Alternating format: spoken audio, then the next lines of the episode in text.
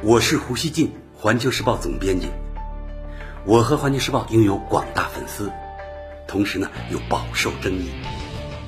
那么，胡锡进究竟是什么人？您可以通过我每天的蜻蜓评论而一探究竟。大家好，当世界新冠肺炎确诊病例突破四百万之际，美国又给全球团结抗疫的努力呢泼了凉水。当地时间八日。安理会表决一份呼吁各国全面停火以抗击疫情的草案，美国居然在最后一刻投了反对票。据报道，这项草案由法国和突尼斯提出。匿名外交人士告诉美联社，中国坚决支持世卫组织，并坚持将世卫组织在应对疫情方面的作用纳入决议。美方则坚持不应提及世卫组织。并要求写入新冠肺炎疫情的透明度问题。中美两国原本于七日晚间达成了一份决议草案，这份折中草案没有提及世卫组织，也没有提及透明度。但华盛顿在最后时刻又改变了主意，并阻止了这一草案的通过。美国在安理会的举动引发世界舆论的批评。英国《卫报》十日发表社论说。特朗普试图将自己处理疫情的严重失职归咎于不完美的世界卫生组织，这种龌龊做法是仇恨以联合国为代表的多边主义的最新表现。美联社评论说，美国反对这一草案，反映了华盛顿和北京之间日益紧张的关系，这使得联合国最强大的机构在面对世界最严重危机时显得无能为力。美国有线电视新闻网 CNN 十日说。联合国的外交人士对美国阻碍抗议草案的表决感到惊讶，这意味着六个星期的努力戛然而止。他们担心这个草案难以复活。法新社九日说，一名安理会成员国大使表示，美国的突然转向对联合国、安理会以及多边主义来说是极其糟糕的消息。英国卫报九日说。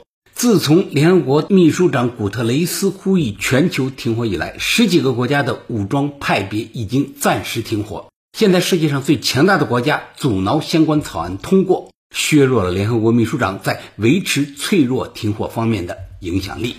除了通过否决安理会草案显示存在感，为了将甩锅进行到底，特朗普又捡起了中美贸易谈判这一筹码。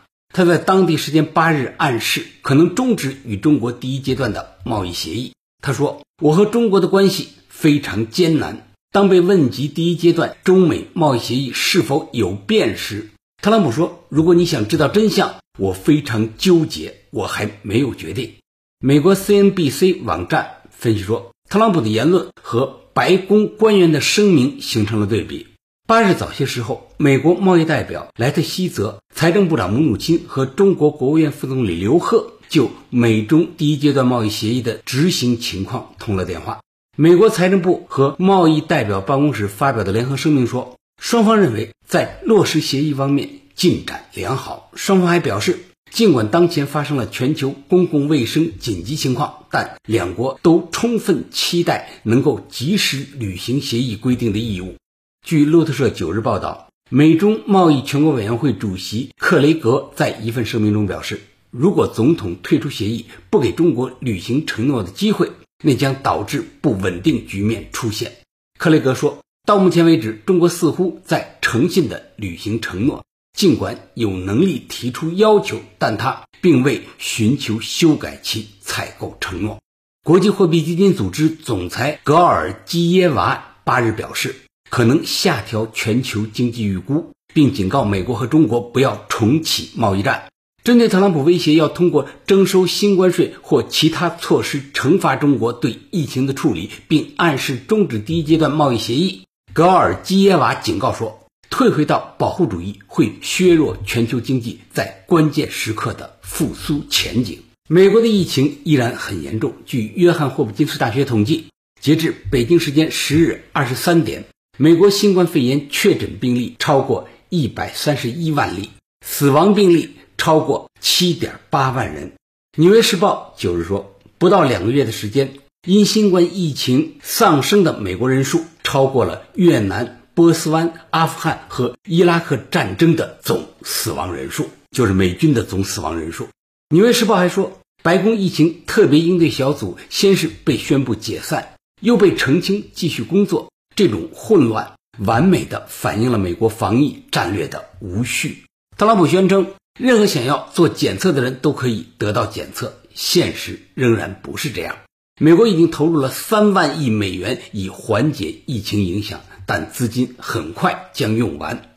如今有六分之一家庭的孩子吃不饱饭，哇！如果真是这样的话啊，不知道他们这个报道是否是属实。如果真是这样的话，是非常严重的。美国，好家伙，六分之一家庭的孩子吃不饱饭，大家想想啊。据 CNN 报道，美国前总统奥巴马八日猛烈抨击了特朗普政府应对疫情的方式以及他的价值观。奥巴马说，特朗普政府处理疫情的方式提醒人们，面对全球危机，强有力的政府领导非常重要。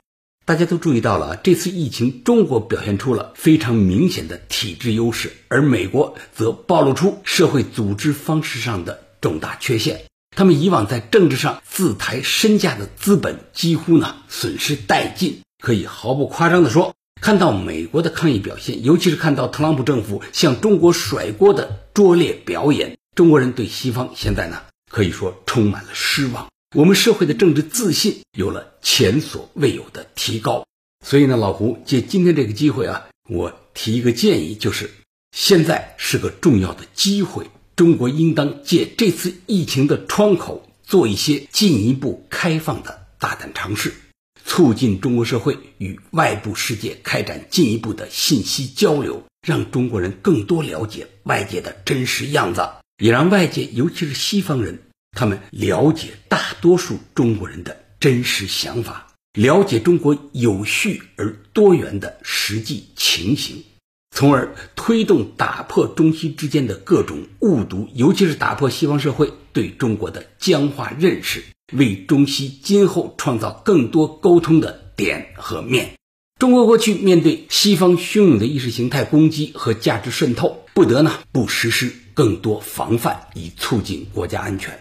今后西方的这种攻击，我相信会更多，但是他们对中国社会的说服影响能力却出现了严重的跌落。他们那里啊，现在你看啊，连抗疫都搞不好，为了恢复经济而不顾人命。而且呢，总统带头撒谎啊！美国，大家说是不是这样啊？他们还能忽悠谁啊？忽悠中国的谁？现在美国的政治精英提出呢，要防范中国的渗透，他们的担心还真啊，有点像是真的了。过去呢，我怀疑呢，他们是就是故意这么说啊，用这个东西来这个压中国啊。抵制中国的，比如说孔子学院等等啊，但是现在呢，看来他们是真的有点这样担心了。如果中国能够在保持必要防范体系的同时，平稳走出更深度开放的这一步，将会极大促进中国的内在强大和韧性，为中国同美国的长期博弈创造崭新的条件。